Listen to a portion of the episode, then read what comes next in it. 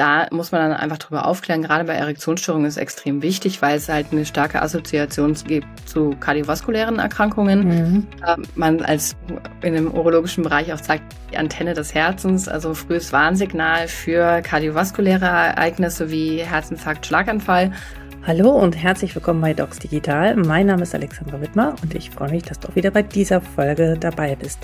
Dieser Podcast ist für innovative Ärztinnen und Ärzte und Health-Tech-Unternehmen, die gemeinsam die digitale Transformation voranbringen wollen und auf das bisherige so keine Lust mehr haben. Eine davon ist Dr. Laura Elisa Wiemer. Sie ist Fachärztin für Urologie, Senior Medical Director bei Kranus Health. Was macht Kranus Health? Unter anderem Kranus Idera. Das ist eine digitale Gesundheitsanwendung bei Potenzstörungen.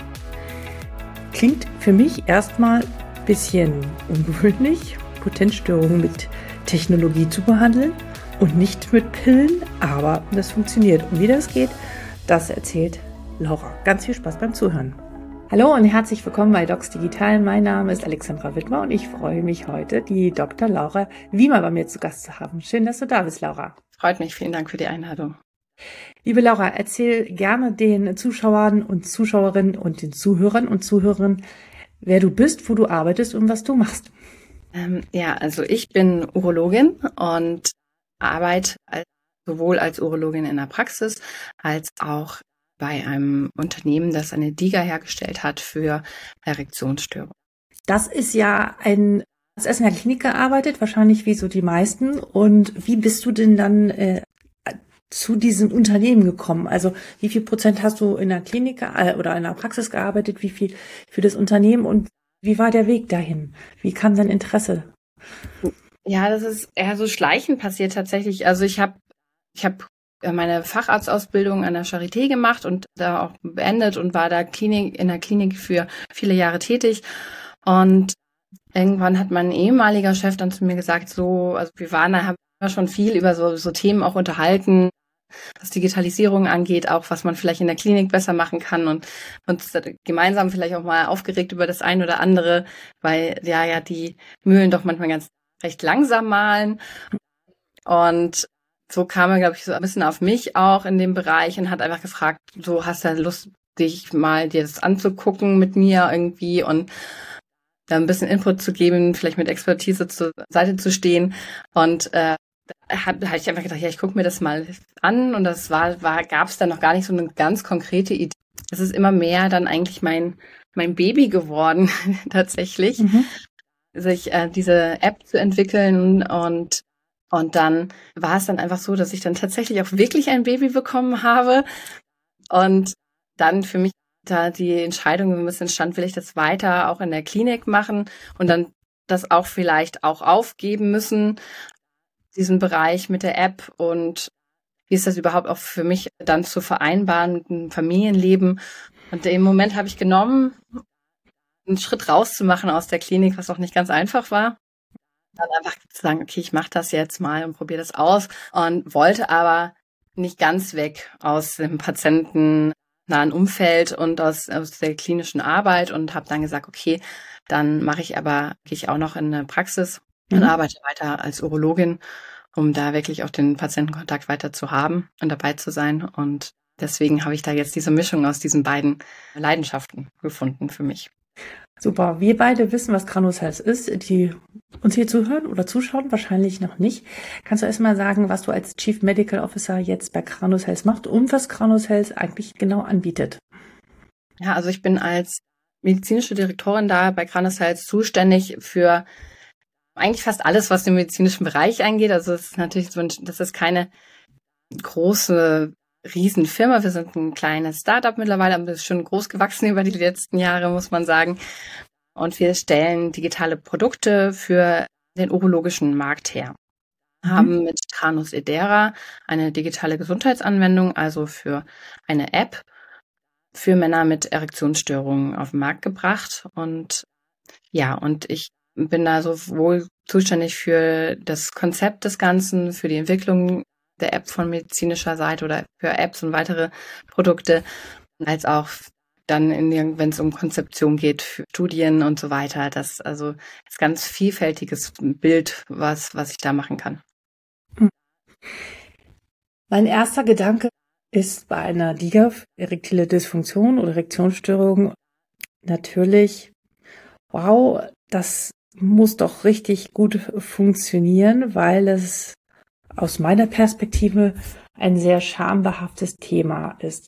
Also es ist meine These, dass schambehaftete Themen, also auch zum Beispiel sowas wie Haarausfall oder, oder auch Vaginismus, ja, also sozusagen sind Themen, wo ich denke, boah, die müssten doch digital durch Hilfen besonders gut funktionieren und akzeptiert werden. Wie ist so deine Erfahrung? Ja, also ich glaube, das spielt schon eine Rolle. Das ist nicht mhm. exklusiv. Also, aber ich glaube natürlich, das ist ein, ein Großteil der Patienten und oder dann auch in anderen Bereichen Patientinnen mhm. möchten bei solchen Themen ja eigentlich am liebsten mit niemandem darüber reden. Mhm.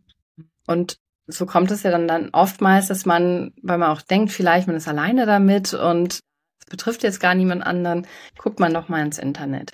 Und da findet man wahrscheinlich dann halt eher dazu, auch eine Tiger zu finden, als dass man jetzt sagt, okay, man findet da den Kontakt zum Arzt. Und ist, ich glaube, es ist extrem wichtig, gerade in solchen Bereichen einen Gegenpunkt zu bilden zu unseriösen Angeboten, die es ja da zuhauf gibt dann auch, mhm. äh, um halt da wirklich eine medizinisch fundierte Option zu bieten und vielleicht da dann auch den Einstieg zu schaffen, wo man diese Leute, die ja eigentlich nicht den Kontakt suchen zu, zu Ärzten und Ärztinnen, da dann wieder zu sagen, okay, mit mit dieser Diga schafft man das, dass die doch wieder zurückgeholt werden ins Gesundheitswesen und dann doch auch die Möglichkeit haben, wieder da eine Therapie zu empfangen.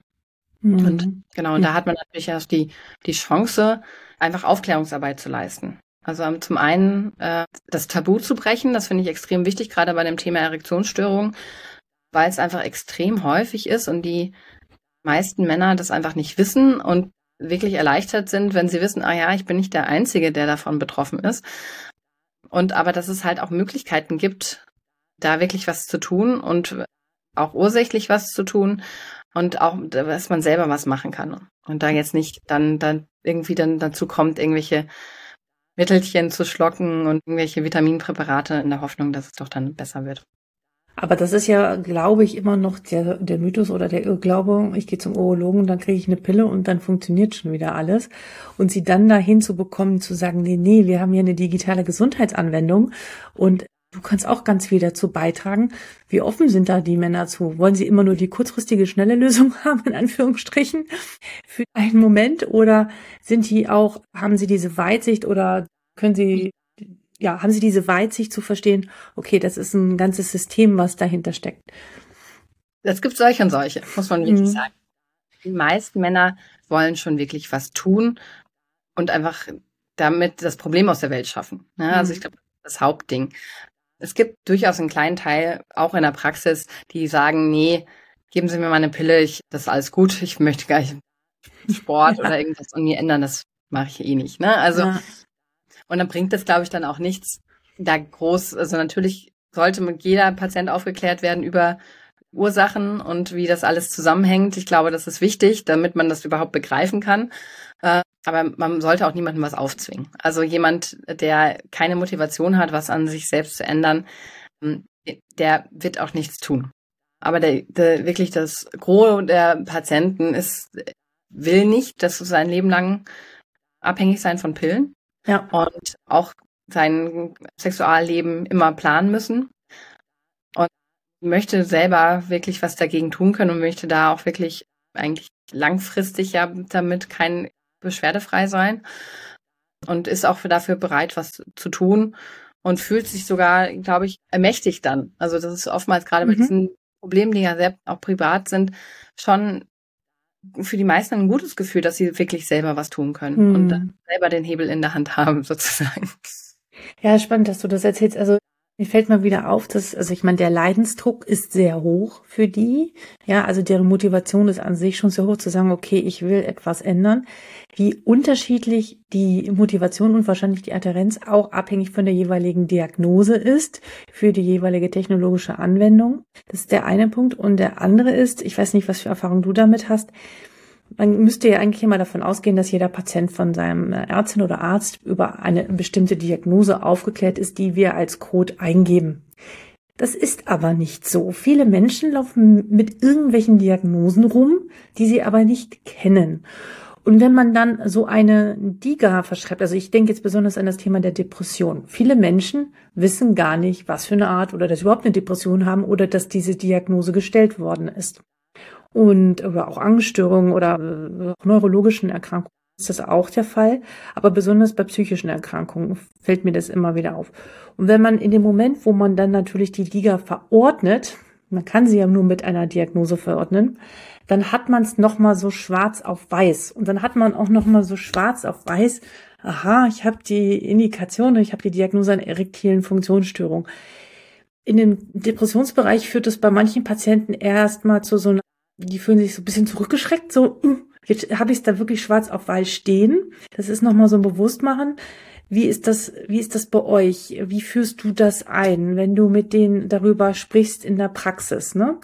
Also, wie, wie leitest du dieses Thema ein? Weil ich festgestellt habe, im Laufe der Zeit, und ich verschreibe sehr viele digitale Anwendungen, dass das von jedem, bei jedem Patienten irgendwie ein bisschen anders ist, aber bestimmte Dinge gut funktionieren und andere weniger gut. Was hast du, was ist für dich da relevant? Was hast du für Erfahrungen da gemacht?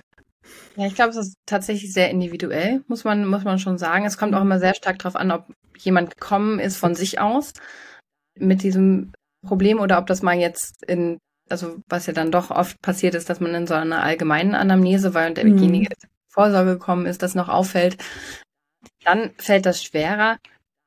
Aber gerade wenn, wenn die Männer kommen mit dem Problem, habe ich die Erfahrung gemacht, dass es, es hilft nichts rumzureden.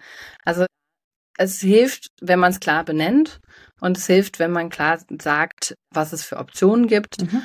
und dass, dass es da auch eine, eine Lösung gibt. Und das ist gerade, also bei uns ist es schon, also es gibt schon viele, die das halt so einfach auch wirklich Probleme haben, das in, in den Mund zu nehmen und gerne drum reden oder mhm. so gerade schon auf dem Weg raus dann vielleicht und dann nochmal so, hm, ja, kann ich vielleicht so eine Pille haben? Und dann ist die Frage, ja, warum?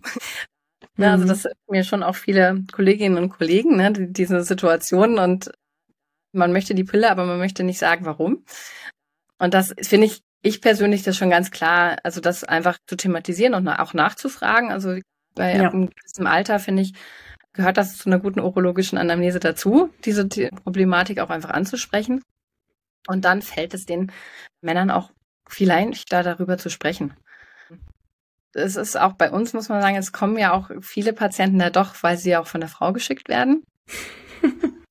das ist auch gar nicht so selten, was da passiert. Also das ist einfach, dass man dann sagt, okay, ja, nee, jetzt muss man mal gucken, ob dann hier was dahinter steckt. Das ist einfach wirklich aus Sorge um, um den Mann und da ist dann halt auch, dann das ist ein, ganz klar einfach da. Und dann, das funktioniert dann auch oft ganz gut, weil dann noch jemand anderes ist, der natürlich die Therapie mit ähm, bewacht, vielleicht. Wenn du die Patienten sagst, du Mensch, ich habe ja eine digitale Gesundheitsanwendung, mit welchen Worten leitest du das ein und fragst du vorher ab, wie technisch, wie affin die sind? Also das mache ich mittlerweile. Ich gucke mir ganz genau an, ist das jemand, der an sich sonst auch liest oder der sich konzentrieren kann? Ist das jemand, der überhaupt technologieaffin ist? Hat der Zeit und solche Sachen, die, die berücksichtige ich schon. Wie machst du das? Ja, ich glaube, das ist ganz wichtig. Es ist auch nicht, also ich glaube, es ist auch, Digas sind nicht für jeden was oder also bei speziell bei Erektionsstörungen gibt es durchaus Patienten, da würde es vielleicht auch nicht funktionieren. Was ich abfrage, also ich erstmal, was Womit ich beginne, ist einfach die Grundsatzinformation. Was ja viele auch nicht wissen, ist ähm, natürlich auch individuell unterschiedlich, aber bei einem großen Teil der Patienten, 86 Prozent der Patienten mit Erektionsstörungen sind es organische Ursachen. Also die Mehrzahl der Patienten hat wirklich organische Ursachen. Das kann man ganz gut durch Diagnostik und Anamnese rausfinden auch. Mhm. Und da muss man dann einfach drüber aufklären. Gerade bei Erektionsstörungen ist extrem wichtig, weil es halt eine starke Assoziation gibt zu kardiovaskulären Erkrankungen. Mhm. Man als in dem urologischen Bereich auch sagt, die Antenne des Herzens, also frühes Warnsignal für kardiovaskuläre Ereignisse wie Herzinfarkt, Schlaganfall. Das ist einfach so, weil die Gefäße im Penis viel kleiner sind im Durchmesser, ein bis zwei Millimeter, also ziemlich klein und sich da natürlich arteriosklerotische Vorgänge ja. viel schneller zeigen. Und das ist schon durchaus was, was Patienten, bei denen das zutrifft, wissen müssen. Ja, und wo man dann gegebenenfalls halt auch weitere kardiologische Abklärungen machen müsste. Und das ist dann natürlich als Ursache was, was man aber auf der anderen Seite ja auch wieder therapeutisch nutzen kann. Und das, das ist dann für diese Patienten zum Beispiel ein ganz guter Einstieg, finde ich, darüber zu reden, dass man da halt auch was ursächlich machen kann. Das ist das eine, wo man das ganz gut den Patienten schon mal erklären kann, warum gewisse Therapien auf, auch jetzt nicht digital, auch im herkömmlichen Sinne sinnvoll sind. Und ja, klar, ich frage bei frag schon nach, haben Sie ein Smartphone? Ich finde, das ist das, das ist dann, dann nochmal das Erste. Das ist, wenn man das Telefon nicht hat, braucht man jetzt auch nicht weiter drüber reden. Und dann ist auch die Frage, wie das angewendet wird. Genau. Und ob man sich das vorstellen kann. Und ich glaube, das hast du auch schon angesprochen. Zeit ist natürlich auch so ein Faktor. Man muss die Therapie dann auch machen können. Es hilft jetzt nichts, das zu machen und das zu verschreiben und derjenige kann, nutzt es dann nicht, weil es ist schon eine Therapie, bei der man am Ball bleiben muss das aber, wenn man das einbaut in seinen Zeitplan, ganz gut machen kann, weil man braucht pro Tag eigentlich nur wenige Minuten. Mhm. Ähm, also das, das, wenn man da wirklich das anerkennt, dass das jetzt, dass man das angehen will, das Problem, dann kriegt man, kriegen die meisten das auch hin. Und ich bin wirklich auch erstaunt, wie gut das auch ältere Patienten, von denen ich eigentlich gedacht habe, da gibt's dann Probleme vielleicht mit der Anwendung, äh, wie gut das viele machen. Also das, mhm. also dann auch wirklich äh, also wir haben da Patienten, die haben Granus als einzige App auf dem Handy. Das ist dann die erste App, die runtergeladen wurde mal. Und also wo man jetzt wirklich denkt, okay, das wird wahrscheinlich nicht so gut funktionieren, aber es funktioniert. Und ähm, gerade, vielleicht gerade da, weil es dann so besonders ist. Also da habe ich, muss ich auch selber lernen, habe ich auch meine älteren Patienten zum Teil unterschätzt, die durchaus da bereit sind, was zu machen und damit auch klarkommen. Absolut. Also das Alter ist nicht entscheidend. Ich kenne viele Junge, die, die können gar nicht damit umgehen mit den digitalen Anwendungen oder überhaupt mit dem Handy. Und ich kenne Ältere, die sind richtig fit. Ich habe gerade eine 68-jährige Patientin, die hat neben der Depression auch eine Diabetes-Erkrankung und wird da gemonitort. Und sie ist so begeistert und zeigt mir das immer auf ihrem Handy, wie das funktioniert und dass das ja jetzt alles viel besser mit diesen, mit dieser kontinuierlichen Blutzuckermessung funktioniert und dass das ja so viel Spaß macht und so. Die ist 68, ja. Also da, da, da gibt es, äh, ja, sollte man gezielt nachfragen. Das ist so der Punkt, um den es mir geht. Und wie machst du das in Folge, also in Folgeterminen? Ich habe die Erfahrung gemacht, wenn ich es verordne und dann nicht mehr nachfrage und es nicht mehr mit einbeziehe in die Therapie, in den Verlauf, dann geht es so ein bisschen unter. Also ich muss Interesse zeigen, genauso wie ich Interesse zeige, ob jemand Medikation richtig einnimmt und äh, einfach fragen, okay, an welcher Stelle sind Sie gerade, was machen Sie gerade, was funktioniert, was funktioniert nicht. Machst du das auch oder einmal verschrieben und dann nie wieder drüber geredet? Also ich denke, also das ist, man muss jetzt mal vielleicht Erektionsstörungen Patienten sind oftmals Patienten, die tatsächlich ähm, einmal kommen. oft in vielen Praxen nur einmal kommen. Mhm. Oder dann kommen, um sich wieder das Rezept abzuholen für PD5-Hämmer und so weiter. Und das ist auch, ich glaube, ich das machen würde oder wie ich es mache, ist einfach, dass, dass ich da nochmal nach zwölf Wochen einfach nach Abschluss der DIGA mit dem, mit dem Patienten rede. Das macht insofern Sinn, weil man dann gucken kann, hat das was gebracht oder nicht und dann gegebenenfalls weitere Diagnostik machen kann oder weitere Therapieoptionen erwägen kann. Mhm. Und ich glaube, so ist es in dem speziellen Fall sinnvoll. Mhm.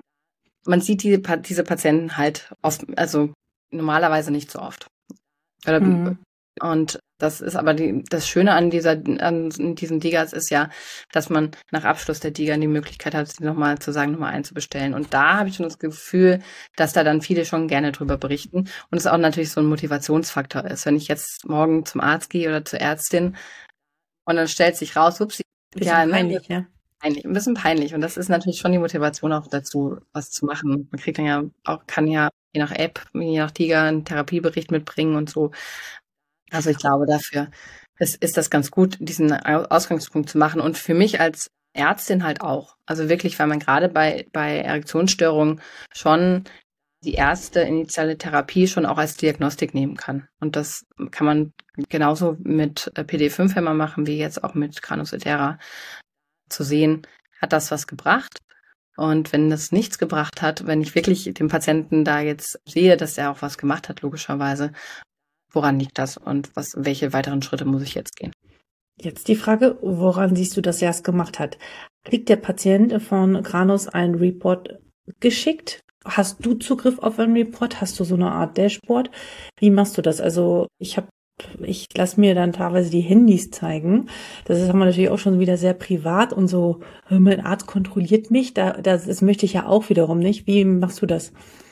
Also es ist schon so, dass auch bei Granusodera da die aus Datenschutzgründen es nicht ja. möglich ist, einen direkten Kontakt mit dem Arzt oder Ärztin zu ja, haben, ähm, sondern der Patient kann sich selber einen Therapiebericht geben lassen oder einfach in der App erstellen und das dann zeigen. Genau, also die Möglichkeit besteht, aber es muss natürlich von Patientenseite in Ordnung sein. Mhm. Also okay, und anhand dieses Therapieberichtes triffst du dann noch dementsprechend weitergehende Entscheidungen. Genau. Also das, das wäre dann so, dass man halt schauen muss, in welche Richtung geht es denn. Zum Beispiel auch, ne, wenn man jetzt sagt, okay, das, ich gehe davon aus, das sind vaskuläre Ursachen, da, da kann ich natürlich ist ganz gut auch erfassen vorher, ähm, aber habe vielleicht, also normalerweise würde man jetzt nicht jeder, in jeder urologischen Praxis wird jetzt nicht direkt ein, ein Doppler gemacht oder so. Und es wäre jetzt vielleicht, wenn ich danach dann gucken kann, okay, muss ich dann doch mal die Gefäßsituation nochmal besser anschauen. Kannst du mal von einem positiven Fall erzählen oder einen Fall, wo du sagst, okay, das ist jetzt ein Kriterium, an dem würde ich die Richtung entscheiden oder die Richtung, je nachdem, was in der Anwendung an Ergebnissen herausgekommen ist? Also fällt dir da ein Patient ein? Ja, äh, also ich, ein, ein Patient, der tatsächlich da auch sich jetzt mittlerweile selber sehr stark macht, weil ihm das so gut geholfen hat, ist ein relativ junger Patient in den, in den 30ern gewesen, mhm. der ganz viele verschiedene Therapien vorher schon versucht hatte und dann auf, auf die App gekommen ist und sein Urologe ihm das gar nicht verschreiben wollte, der zum Schluss zur Hausärztin gegangen ist, die ihm die App dann verschrieben hat. Und der hat so gute Ergebnisse gehabt, dass er jetzt immer wieder auch einfach sich die App verschreiben lassen will, weil er dadurch auch so einen Alltag aufgebaut hat. Also er sagt zum Beispiel die, diese Motivationsunterstützung. Also man kann in der App gewinnt man dann kleine Trophäen und so weiter also was einen so täglich motiviert, dieses Spielerische, das findet er extrem wichtig, um da am Ball zu bleiben. Und der, bei dem hat es halt initial schon total viel gebracht. Und der hat, hat weitere Verbesserungen jetzt nach weiteren, nach einer weiteren Anwendung auch verspürt. Das ist natürlich so ein Fall, wo man jetzt sagen kann, okay, der Patient hat da Lust drauf, der will das, das hat sich verbessert. Ja klar, da macht das Sinn, das jetzt auch einfach weiterzuführen.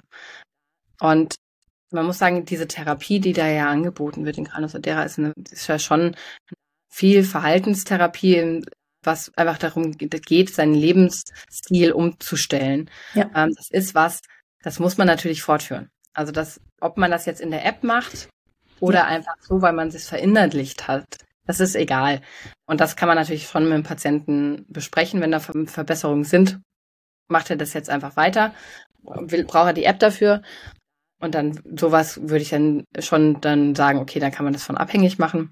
Ähm, wenn das jetzt gar keine Besserung gebracht hat, dann muss man natürlich drüber nachdenken. Dann wird dann auch ein zweiter Kurs wahrscheinlich nicht keine weit also keine Veränderung machen. Und dann mhm. muss man, mhm. gibt es da vielleicht andere Gründe für. Aber dann äh, dein Messwert ist, also dein wichtigster Messwert sind jetzt nicht irgendwelche Dopplergeschwindigkeiten, sondern die Aussage des Patienten, ja, ist besser, nein, ist nicht besser.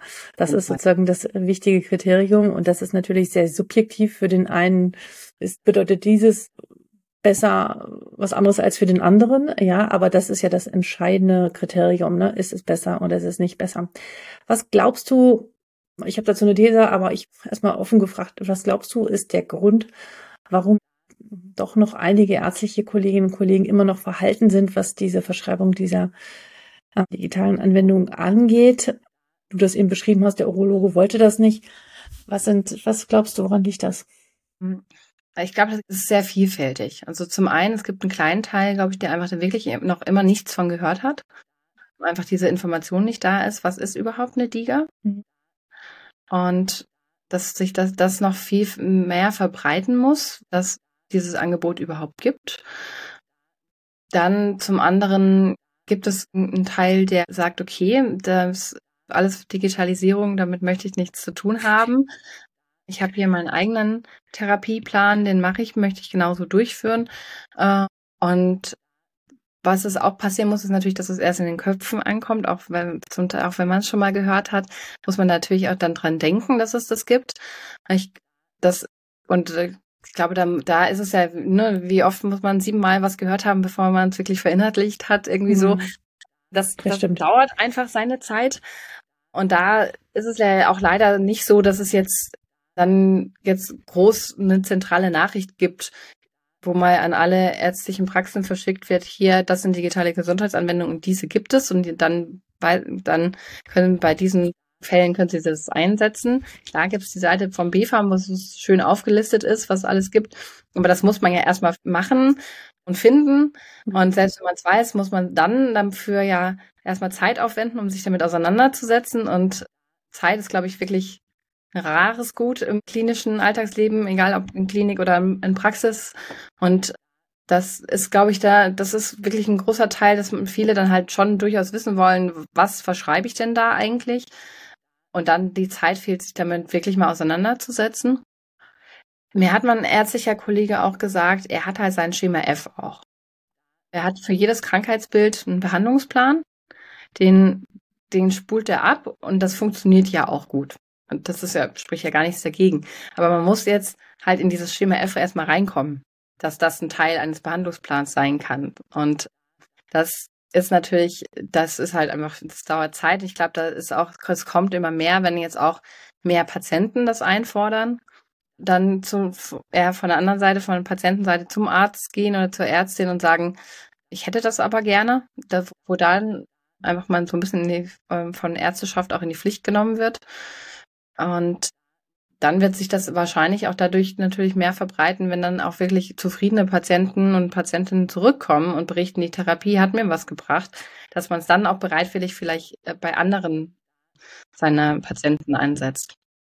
Mhm. Ich glaube, das und es gibt von natürlich dann auch nur diese Kritik zum einen dann auch was oder vielleicht auch Unwissen oder Angst, die so ein bisschen ja auch verbreitet wird vor Datensicherheit, dann als Kritik, dann zum anderen halt Angst vor finanziellen Einbußen, Regress, was ja auch so teilweise vielleicht geschürt wird oder es dann auch den Ärzten und Ärztinnen schwierig, schwieriger gemacht wird, als es sein muss oder als, als es eigentlich vorgesehen ist. Und da muss dann natürlich auch viel Information erstmal verbreitet werden, dass man, dass TIGAS zugelassene medizinische Therapien sind und dass ich das durchaus in meiner Behandlungsfreiheit einsetzen darf und dass ich das nicht begründen muss.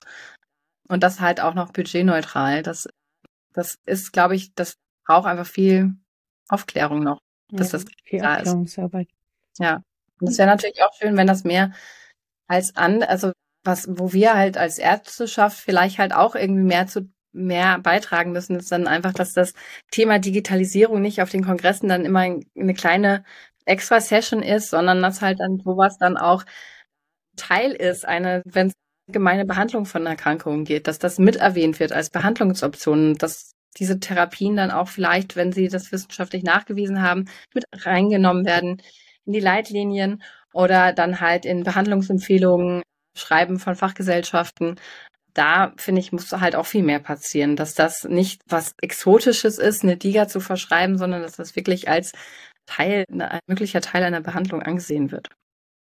Ja, also ich kann dir nur 100% zustimmen. Für mich ist es mittlerweile so fern oder absurd, äh, die Digitalisierung als einen kleinen Zusatzbeitrag irgendwo auf einen Kongress anzubringen. Ehrlich gesagt ist es, ist es das alles und alles andere muss ich dem irgendwie einfügen. Es wird andersherum gar nicht mehr funktionieren. Und wer sich da nicht mit beschäftigt, der wird irgendwann abgehängt werden, weil sich die Welt so rasant weiterentwickelt, gerade und die Medizin ja. durch die künstliche Intelligenz und unserer Job und unsere sich so massiv verändern wird. Und ich, ich habe nur eine leise Ahnung davon. Ich spüre so manchmal, wie massiv sich unsere Aufgabenfeld oder unsere Tätigkeit verändern wird. Und deswegen besser jetzt damit beschäftigen, als das weiter aufzuschieben. Ja, ich habe immer noch, ja. Nein, weil es einem ja auch die Möglichkeit gibt, da mitzugestalten. Genau, genau, das sage ich ja auch immer. Ja, ja. ja. Einfach besser Teil davon zu sein genau. und mitzubewirken, als dann dazustehen und man kriegt es vorgegeben von anderen. Genau. Mein Reden sage ich immer und deswegen finde ich das auch toll, dass du das machst. Und was ich mir immer so wünsche, oder ich weiß nicht, ob du das auch so wahrnimmst, Du weißt natürlich, wie die wie Granus von innen, also ähm, wie der Aufbau ist, die Wirkkomponenten dieser Anwendung. Wir Mediziner haben aber in unserem Studium nicht gelernt, wie kann Technologie gesund machen oder zu einer Heilung beitragen. Und diese verhaltensmedizinischen Thematiken sind auch jetzt nicht so Bestandteil unserer Ausbildung gewesen. Jedenfalls bei mir noch nicht. So. Das heißt also, es ist nicht etwas wie Pille einwerfen, sofort ist etwas gut, sondern es braucht, wie du auch gesagt hast, eine längere Zeit. Es sind Lebensstil- und Verhaltensänderungen wir haben zu wenig noch über Verhaltensänderungen gelernt. Und jetzt meine Frage, wäre es nicht sinnvoll, und ich würde es mir wünschen, so wie ich ein Labor sehe oder wie ich ein Dopplerergebnis sehe, dass ich mehr Messwerte habe, auch mehr Messwerte, mehr Monitoring aus den Liga. Ich weiß, dass es momentan aufgrund der Regularien nicht möglich ist, aber ich glaube auch, dass die Liga und wie sie gestaltet werden, welche Komponenten drin vorkommen, sich weiterentwickeln müssen. Ähm, glaubst du, dass wir mehr Akzeptanz und Verständnis von den Kollegen bekommen könnten, wenn wir auch mehr Reports äh, über diese Verläufe oder so eine Art Zusammenfassung, ja, von einer möglichen KI, die sozusagen den Patienten über die zwölf Wochen begleitet hat, ja, eine Zusammenfassung. Wir könnten in die Daten hineinschauen. Also jetzt mal ins Blau gesponnen, so blau, grüne, weiß ich nicht. Aber dass dass die das erfasst, diese Daten, und dann sozusagen daraus eine Art Report erstellt wird, okay, der Trend geht in die Richtung oder die Richtung, wir könnten uns wirklich nochmal die Daten ansehen oder wir bekommen eine so vorgefertigte Zusammenfassung, das uns bei unserer weiteren Therapieentscheidung hilft.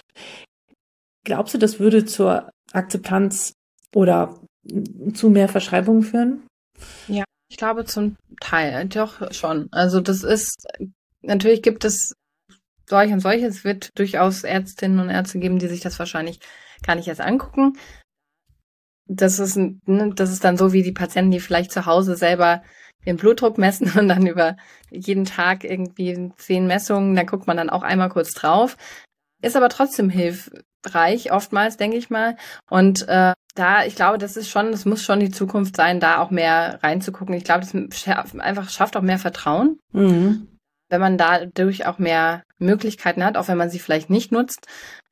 Es wäre natürlich schön, man kann das, mit KI kann man viel machen und auch einfach mit mehr Interaktionen zum, zur Ärzteschaft, wenn das möglich wäre mit Digas, was natürlich jetzt aktuell nicht möglich ist, vor allen Dingen aus Datenschutzgründen, dass, dass da das noch mehr möglich ist das glaube ich, das würde es schon vereinfachen. Andererseits wäre dann natürlich wieder da wieder die Kritik wahrscheinlich auch, dass, dass da jetzt natürlich dann Informationen geteilt werden, das unsicher ist. Das glaube ich, diese, diese Stellung wird es immer geben. Und dann muss man natürlich schauen, dass man das alles sicher aufbauen kann, was man sicherlich tun kann. Ähm, aber ja, du hast vollkommen recht. Ich glaube, wenn man mehr ein, wenn man mehr Einblick hat, schafft das mehr Vertrauen und es wird vielleicht auch dazu führen, dass man dann eher bereit ist, diese Therapie zu gehen.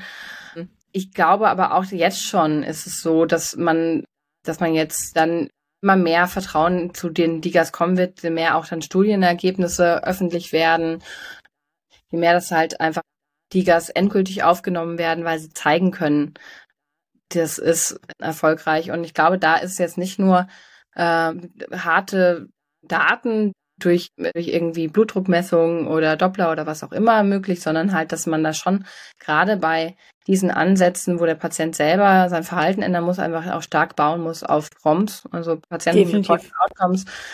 Ja. Und das, dass man da halt auch das schon zeigen kann und das, das könnte man ja, kann man ja auch jetzt schon ganz gut eigentlich, wenn Einbauen. man Daten denn zeigen dürfte, da kann man das ja ganz gut schon zeigen eigentlich dann. Und der Patient das natürlich selber gleichzeitig auch sieht. Also das ist ja der große ja. Vorteil, dass wenn man selber merkt, ah ja, das bringt was, dann ist man natürlich ja. auch viel motivierter dabei, die Therapie weiterzumachen. Wohin geht die Zukunft? Was habt ihr noch vor? Also kannst du da was erzählen, noch andere Indikationen oder was plant ihr? Ja, also es ist spannend. Also eigentlich wollen wir tatsächlich der Ansprechpartner für urologische Fragestellungen im Bereich Digitalisierung sein. Äh, und wir haben jetzt gerade im Moment, also wir wollen eigentlich sowohl vertikal als horizontal uns verbreitern mhm. und haben jetzt gerade ein, eine äh, laufende Studie zum, für eine App, die wir entwickelt haben zum Thema Blasenentleerungsstörungen. Mhm. Was ich gespannt erwarte, was da rauskommt. Wir, wir, wir wollen auch weitermachen in dem Bereich. Wir werden wahrscheinlich äh, in die Onkologie weitergehen, auch in die Uro-Onkologie. Es gibt schon auch gerade, also in dem urologischen Bereich viele Felder, die ich sehr interessant finde, auch wo man, glaube ich, gute Uro oder digitale Lösungen noch anbieten kann und unterstützen kann. Und natürlich äh, soll es jetzt nicht nur in Deutschland bleiben. Und gerade jetzt in Frankreich ist es, glaube ich, mhm. äh, wo sich jetzt äh, der Markt aufmacht, also es eine ähnliche ähnlichen Prozess gibt wie zum Fast Track bei Digas. Ist das natürlich ne? mhm. genau der das nächste Ziel, dass vielleicht man dann sich da auch erweitert erstmal in Europa nach Frankreich.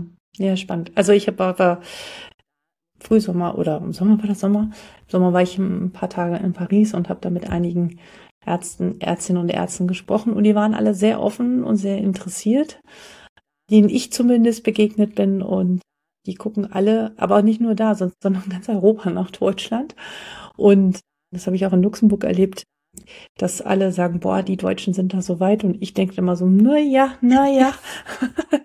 ja aber also schön, das dass, dass sie, dass sie das so wahrnehmen, ja, und ich glaube, im Vergleich dazu haben wir da auch wirklich schon viel geschaffen. Und ich glaube, oder ich habe das auch schon ein paar Mal gesagt, die Giga sind nur der Anfang einer ganz neuen Ära der, der, der Gesundheitsvorsorgung, der Umgang mit Patienten, aber auch natürlich eine Veränderung, die unseren Beruf mit sich bringt. Und das ist gut, das ist dynamisch, das macht Spaß.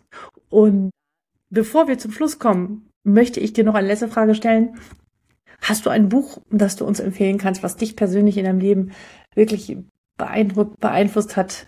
Ein Sachbuch oder ein Roman, was du gerne mit uns teilen möchtest? Ja, ja, viele. Ich lese wirklich gerne, aber ich glaube tatsächlich so medizinisch, also das, was mich als erstes. Muss nicht medizinisch sein, ne? Es muss nicht medizinisch sein. Ja, okay, aber trotzdem, ich glaube, das, was mich so ein bisschen, also als junges Mädchen oder Jugendliche habe ich den Medikus gelesen von Noah Gordon, mhm, Klassiker. Mhm, ich auch. Und ich glaube, das ist schon so ein wenigstens ein Teil gewesen, was mich am Beruf als Ärztin fasziniert mhm. hat, auch da die, was man machen kann mit Medizin auch ganz gut, wie was man bewirken kann, aber auch was, was dieses Buch ja auch ganz gut zeigt, ist, was Desinformation und Ausbleiben von guter Therapie machen kann. Mhm. Ganz anderen Jahrhundert natürlich, aber es ist immer noch aktuell, würde ich behaupten, was, was man quasi, was wirklich Medizin bewirken kann. Und dann vielleicht als Gegenstück dazu, im Studium habe ich dann auch ein Klassiker House of God gelesen, wo man jetzt dann nochmal diese, diese, wo es vorher schon so Medizin so ein bisschen mystisch vielleicht aufgebaut wurde und was einen motiviert hat, das Ganze wieder demystifiziert wurde. Und vielleicht ist das auch so ein bisschen diese Richtung, da Richtung Digitalisierung habe ich manchmal das auch das Gefühl, dass es auch dieser Mythos, dass das jetzt auch die große Lösung ist für alles in, in der Medizin dann. Und was ich nicht so sehe und was ich auch zum Teil glaube, dass das, das, das bewirkt, dass ja die Ärztinnen und Ärzte zum Teil Angst davor haben, ist das, das ist dieses große Ding, das, was ich überhaupt nicht verstehe. Und dass man da vielleicht auch da mehr das sehen muss als einfach diese Chance und dass sich das, diese, dass das nicht uns alle über uns schwappen wird, sondern dass das kleine Verbesserungen sind oder Hilfestellungen, die die Digitalisierung einfach bringt, um wieder menschlicher zu sein in der Medizin, mehr Zeit zu haben für Patientinnen und Patienten und einfach uns das erleichtert bei administrativen, bürokratischen ähm, Vorgängen. Und das das fände ich ganz schön, wenn man das mehr in die Richtung sieht, nicht als diese super Lösung für alles und wir brauchen keine Ärztinnen und Ärzte mehr, sondern es wirklich als Hilfestellung sieht. Und das, glaube ich, das macht, würde es einem vielleicht manchmal auch einfacher machen, dass nicht, dass man diese Halbgott in Weiß dann statt jetzt Digitalisierung ist der neue Gott. Das, ich glaube, das ist vielleicht, dass man nur mit diesem Klischee ein bisschen auch aufräumen muss. Ja, das ist, also das ist, ich, ich finde schön, wenn wir den Blick, also erstmal vielen Dank dafür, für deine, für deine, deine Einschätzung dazu. Ich finde schön, wenn wir sozusagen das nicht als Gegenpaare sehen, entweder Art sein oder digital sein, sondern es als ein, ein Unterzwischensitzen. Ich meine, wie ging es denn den den Ärztinnen und Ärzten vor 200, 300 Jahren, als plötzlich das Stethoskop erfunden wurde oder die Antibiotika kamen, die dachten wahrscheinlich auch, oh, jetzt genau. werde ich nicht mehr gebraucht oder das CT, die Röntgengeräte, ja. Leider habe ich noch keinen Medizingeschichtler hier gehabt in diesem Podcast. Das würde mich aber wirklich interessieren. Ich kann mir spannend. durchaus vorstellen, dass es solche Change-Momente, die gab es halt immer auch in der Medizin schon. Und ähm, ich glaube trotzdem, dass wir noch nicht abschätzen können, was die, auch die KI in der Medizin, was für einen Impact die haben wird. Der wird gigantisch sein. Aber dahingehend, und das glaube ich auch, dass der Beruf eigentlich viel besser, interessanter und wieder zu mehr Glanz führen kann, aber natürlich auch zu einer, die Kommunikation mit den Menschen, die Hand anfassen oder den kurz berühren, ja, oder eine Information herüberzutragen. Das ist das wird weiterhin unsere Aufgabe sein, aber ich denke, wir werden viele Dinge nicht mehr machen, dafür neue Dinge tun. Also, und ich glaube, mit Angst dahin zu schauen, ist nie gut, ne, sondern einfach neugierig sein, mitgestalten und mutig sein. Und ich denke, die Kollegen damals vor 200 Jahren haben das irgendwie auch hingekriegt, ja. Und die sind auch geblieben, aber der Beruf hat sich auch entwickelt, ne? Das hast du ja mit uns gesehen. Sich weiterentwickeln und entwickelt sich vielleicht einfach schneller weiter. Ja. Ähm, und umso wichtiger ist natürlich, dass man da wirklich am Ball bleibt und da mitmacht und die Chance nutzt und das als was Positives sieht, dass man einfach da wirklich sein Aufgabenfeld vielleicht auch in dem Sinne wieder mehr gestalten kann, indem man es möchte. Und ich glaube, ja. da hat einfach, hat, es wird super spannend, was alles noch passiert. Und ich glaube, da gibt es ganz viele Möglichkeiten. Und ich hoffe sehr, dass das und den Gesundheitsbereich wirklich verbessern wird. Liebe Laura, es hat mir ganz, ganz viel Spaß gemacht. Vielen Dank für deine Einblicke und deine Perspektive. Du bist die erste, mit der ich sozusagen auf dieser Ebene wirklich so sprechen konnte von ärztlichen Kollegen untereinander hier in diesem Podcast. Das fand ich sehr, sehr bereichernd. Ich wünsche dir für deine Rolle als Chief Medical Officer bei Kratos alles Gute und privat alles Gute. Und ich bin mir sicher, dass wir noch viel von dir und von Kratos auch hören werden. Danke. Vielen Dank. Vielen Dank für deine Zeit und dein Interesse. Hast du schon Erfahrungen mit dieser digitalen Gesundheitsanwendung gemacht? Wenn ja, schreib mir bitte unter info@docsdigital.de und berichte mir. Ich bin sehr, sehr gespannt. Insgesamt finde ich die Entwicklung dieser digitalen Gesundheitsanwendung sehr gut, weil sie Lebensstiländerungen unterstützen. Ähm, Gesundheit entsteht durch zunehmende Verhaltensänderung und ich finde, den Move gut, nicht sofort immer zur Pille zu greifen, sondern erstmal zu gucken, okay, was kann ich dazu beitragen, um eine Veränderung herbeizuführen. Ja, aber wie denkst du darüber? Sollen wir so weitermachen? Erst die Pille und dann eventuell überlegen, ob man irgendwas ändert oder es kombinieren oder ja, wie, wie wollen wir damit umgehen? Ich bin sehr gespannt, äh, weil ich glaube, da gibt es noch keine den, keinen einzigen Weg, der da richtig ist oder der da falsch ist. Ich glaube, wir dürfen dann noch viel zulernen, viel ausprobieren. Aber ich bin der festen Überzeugung, dass es ohne auf keinen Fall mehr gehen wird und darf. Und ich bin froh darüber, dass wir zusätzlich zu den Pillen und Medikamenten noch zusätzliche digitale Tools und Therapiemöglichkeiten haben, die wir unseren Patienten und Patienten in Zukunft anbieten können. Und die werden auch immer besser werden. Und ich bin sehr gespannt darauf, was die Zukunft dann noch bietet. Vielen Dank nochmal für deine Zeit und dein Interesse. Und ich würde mich total freuen, wenn du Docs Digital, den Podcast und Videocast mit anderen Interessierten teilst, damit, ja, damit wir schneller vorankommen und wieder sehr, sehr, sehr viel mehr Spaß in diesem Beruf haben werden, wenn ja, uns manche Dinge abgenommen werden. In diesem Sinne, alles Gute und bis bald. Alexandra.